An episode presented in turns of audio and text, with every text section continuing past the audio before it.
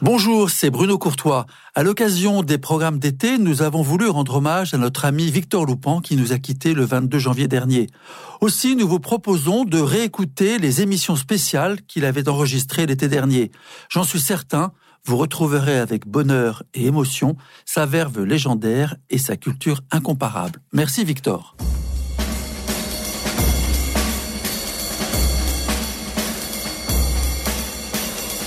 Culture Club, une émission présentée par Victor Loupan. Bonjour à tous et bienvenue à cette première édition de Culture Club de l'été. Nous allons commencer tout, un programme euh, particulier pour cet été, comme nous l'avons fait aussi, euh, l'été dernier. Ça reste Culture Club, les thématiques restent les mêmes. Donc lundi, nous allons parler de peinture. Et par contre, euh, contrairement à l'année dernière, j'ai décidé de faire aujourd'hui une sorte, enfin cet, cet été, tous les lundis, une sorte d'excursion à travers l'histoire, enfin l'histoire, à travers des, bribes, disons, d'histoire de la peinture euh, occidentale, bien sûr. Et, pourquoi? Parce que ça nous a amené au monde d'aujourd'hui. C'est pour comprendre comment nous, avons, nous sommes arrivés à l'art qui existe aujourd'hui, à cet art que nous appelons contemporain et que nos parents, grands-parents ont appelé moderne, enfin, etc., etc.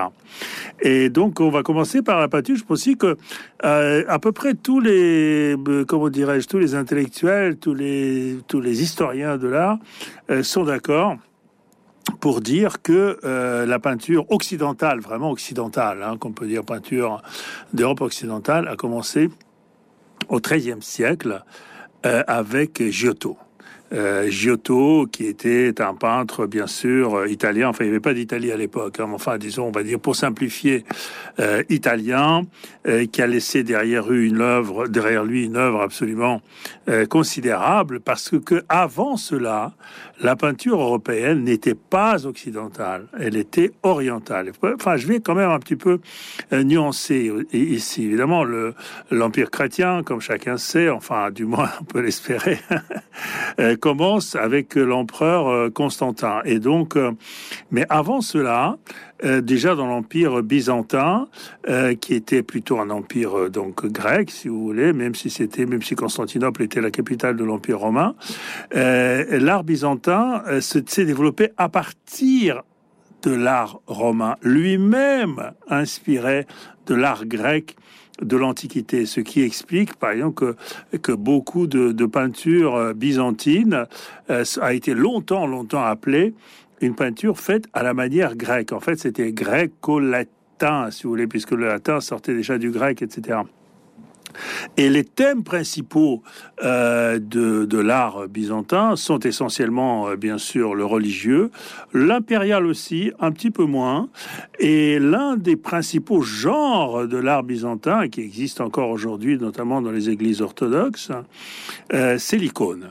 Euh, l'icône, donc qui, représente l'icône n'est pas vraiment une peinture. Hein. L'icône n'est pas considérée comme une peinture. L'icône est considérée comme un, objet liturgique et représente en général le Christ, la Vierge ou un saint, mais il ne représente pas comme ça de manière euh, euh, personnelle. Il y a des canons.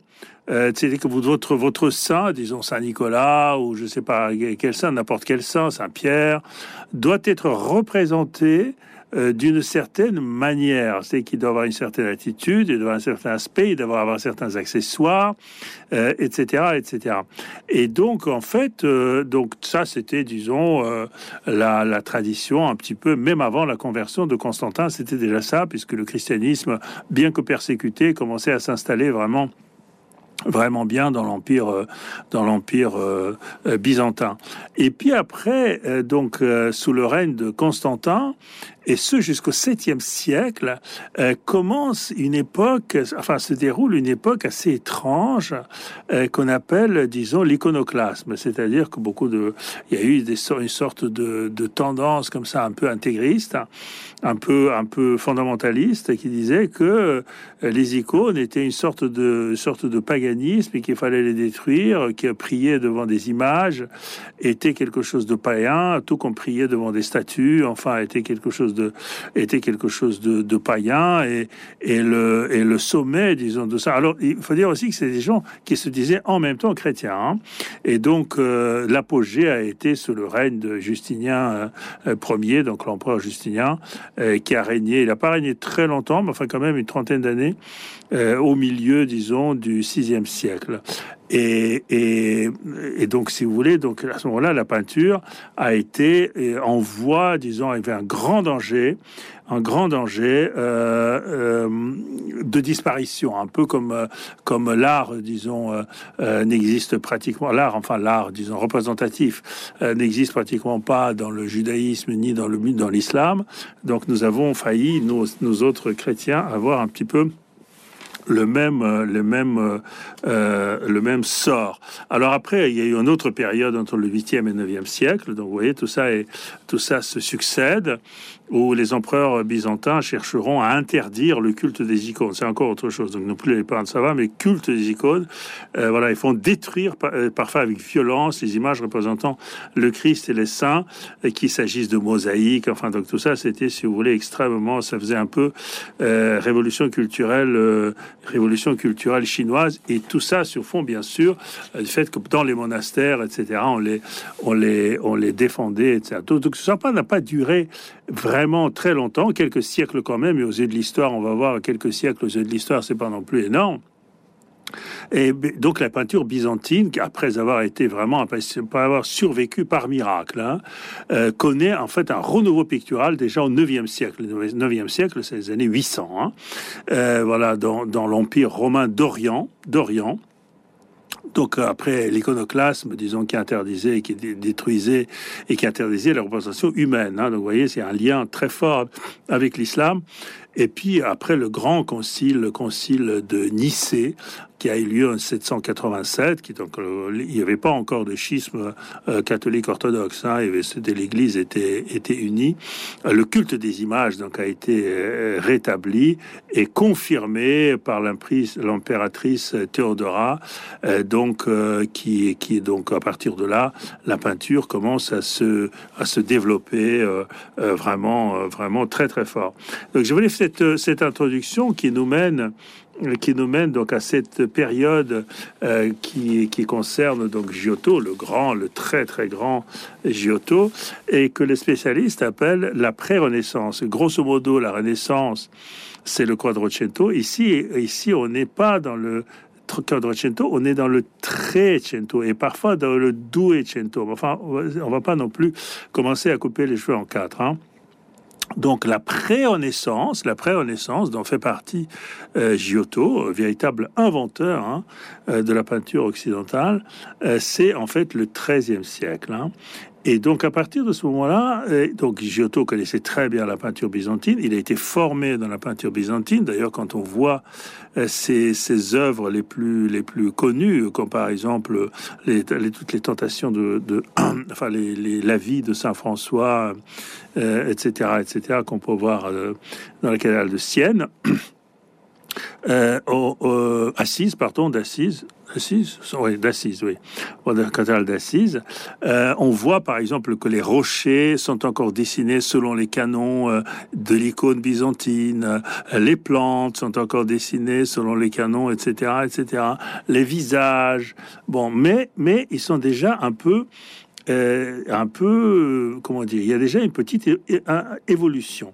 Euh, donc, l'introduction, par exemple, des architectures complexes, ça n'existait pas, par exemple, dans les icônes.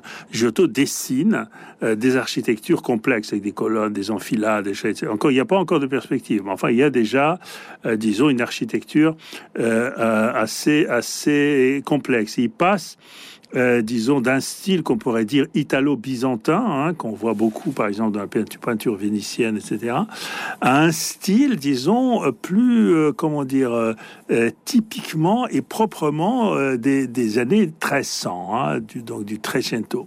Et donc, par ailleurs, aussi dans, ce, dans cette période, les artistes passent de la peinture murale à la peinture sur panneaux de bois mobile. Donc, on passe de la fresque, on passe aussi à une sorte de, de comment dire, de tableau où les paysages euh, apparaissent, les plantes apparaissent, la personnalité, il y a des, il y a des, comment dire, il y a de la psychologie déjà euh, qui commence à apparaître euh, sur les visages, etc., etc. Donc il faut bien comprendre que le passage de la peinture, disons, disons traditionnelle, disons qu'on retrouve encore aujourd'hui sur les icônes orthodoxes, on va dire ou alors italo-byzantine, euh, donc euh, de manière assez assez subtile et assez souple, euh, Giotto l'a comment dire l'a fait évoluer vers une vers une peinture typiquement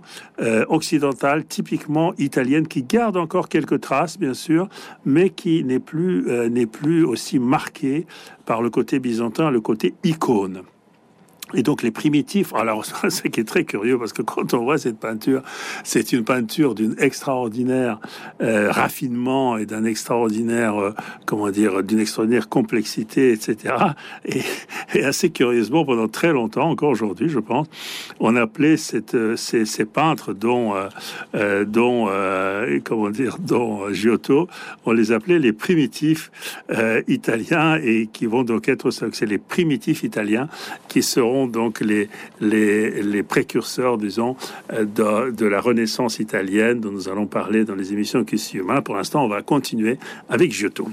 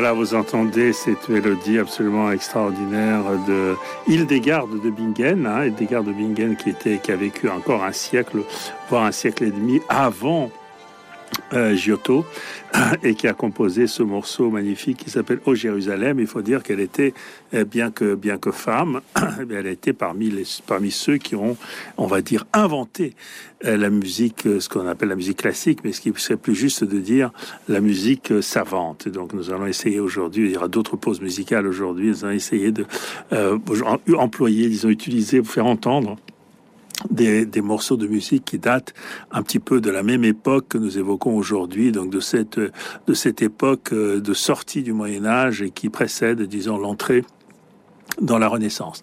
Et donc l'émission d'aujourd'hui est consacrée donc à Giotto et je vais commencer par dire que Giotto est donc né, on ne sait pas exactement, on sait pas exactement quand il est né. Hein, donc euh, certains disent qu'il est né en 1266, d'autres disent qu'il est né en 1267, certains disent qu'il est né à Vespignano, d'autres disent qu'il est né à Romignano. Enfin, euh, en tout cas, on sait quand il est mort. Il est mort donc euh, le 8 janvier 13 1937, donc à Florence, et, c'est un artiste absolument essentiel. On ne sait pas exactement non plus quelle tête il avait, figurez-vous. Évidemment, il y a une statue le représentant euh, aux offices de Florence, donc c'est magnifique musée euh, que je conseille à tout le monde de visiter, qui a été restauré, refait dernièrement. Moi, je l'ai vu après la réflexion, c'est absolument sublime.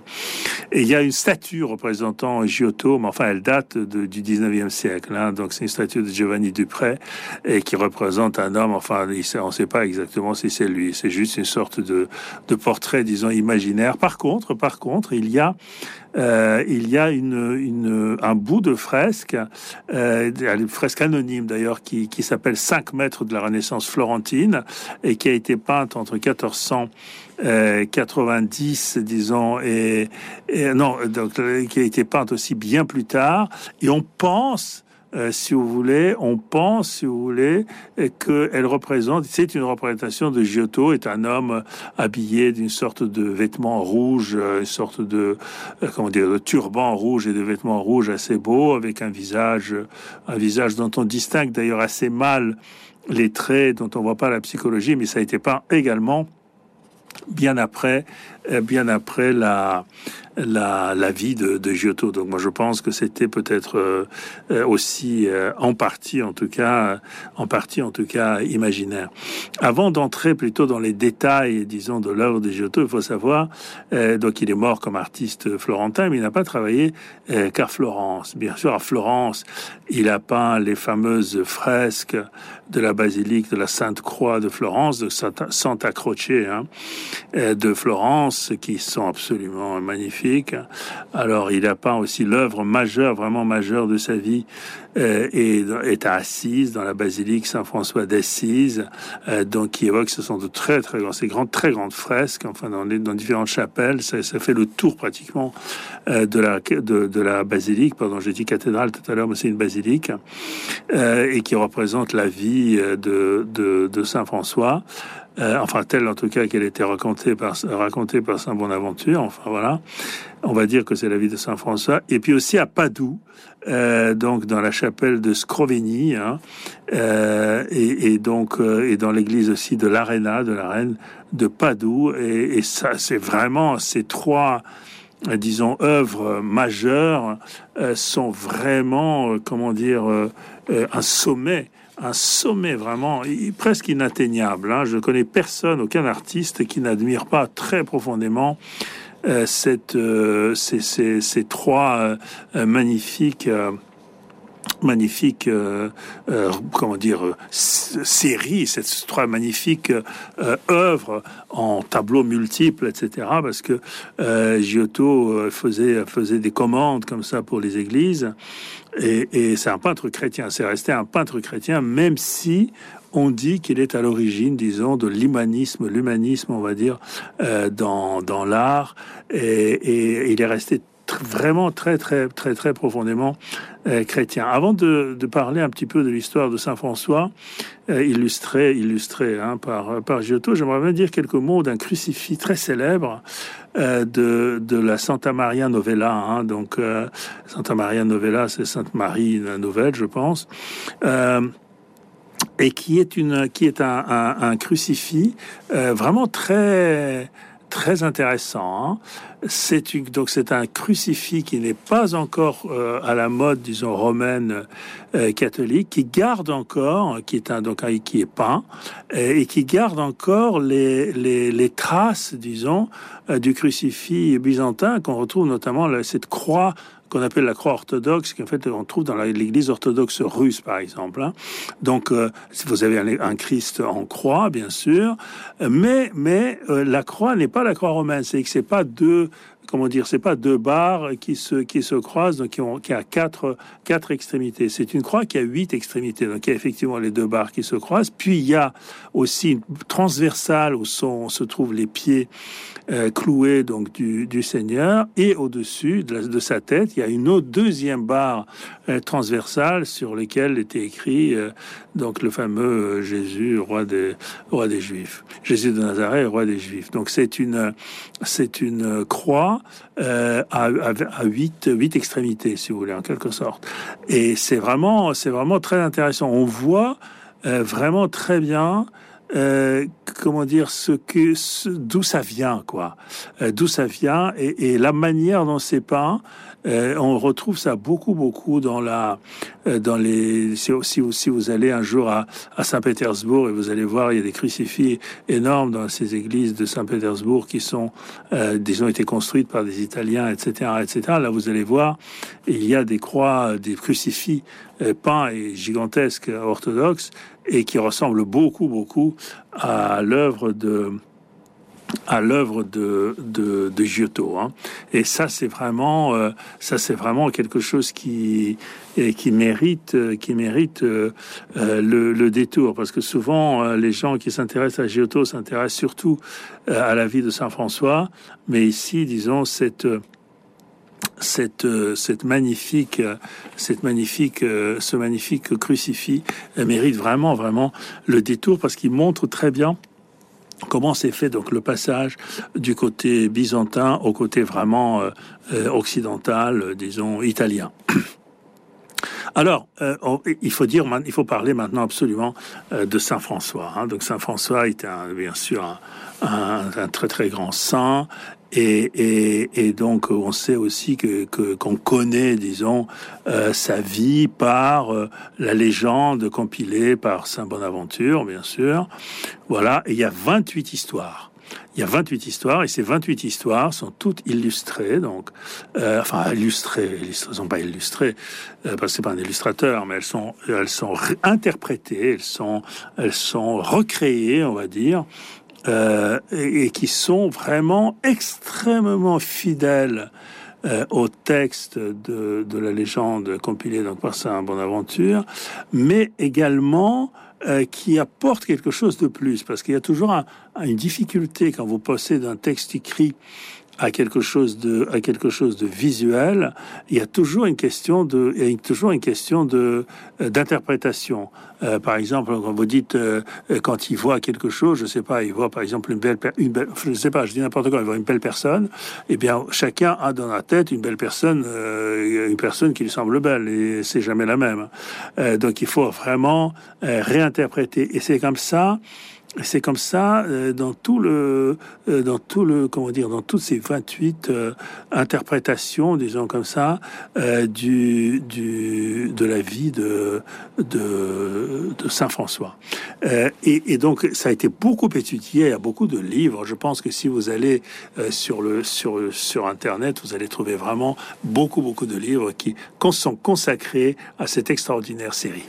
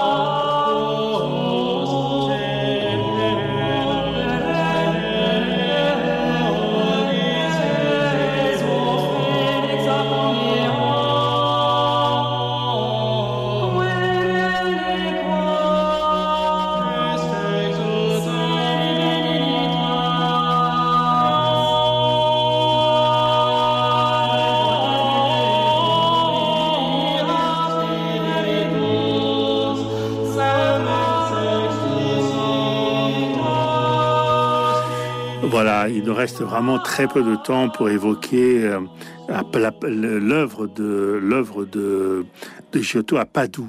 Et il s'agit d'une chapelle, la fameuse chapelle de Scrovegni à Padoue, entièrement réalisée à fresque par Giotto. C'est le seul euh, bâtiment, le seul bâtiment religieux, la seule, c'est les chapelles, mais on va dire la seule, le seul bâtiment euh, religieux entièrement, entièrement réalisé à fresco hein, par Giotto et qui permet donc d'établir avec certitude, en plus sa présence à, à Padoue, ça a duré deux ans cette histoire, présence à Padoue entre 1303 et, et 1300, 1305. Euh, il s'agit là de fresques euh, vraiment absolument, euh, absolument extraordinaires hein, et, et, extrêmement émouvantes aussi. Euh, parce qu'on voit, si vous voulez, euh, comment le, le comment dire, comment l'artiste s'exprime euh, du fond, du fond de son cœur, en quelque sorte, n'est-ce pas? C'est pas une commande, c'est pas quelque chose, c'est pas une adaptation d'un texte, c'est pas une, c'est pas quelque chose de de, canonique, c'est vraiment un bâtiment religieux, une chapelle entièrement, comment dire, pensée, interprétée, etc., etc., etc. C'est vraiment très très beau.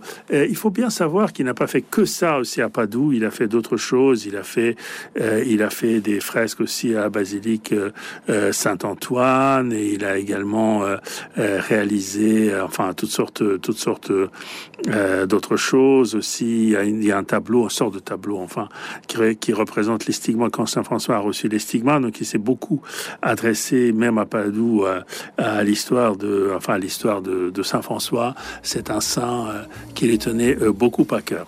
Voilà, nous avons évoqué pour cette première émission euh, euh, de juillet, donc la figure extraordinaire de Giotto, qu'on appelait aussi Giotto di Bondone, et c'est un génie vraiment de la peinture qui a inventé, on peut dire, la peinture occidentale. À demain.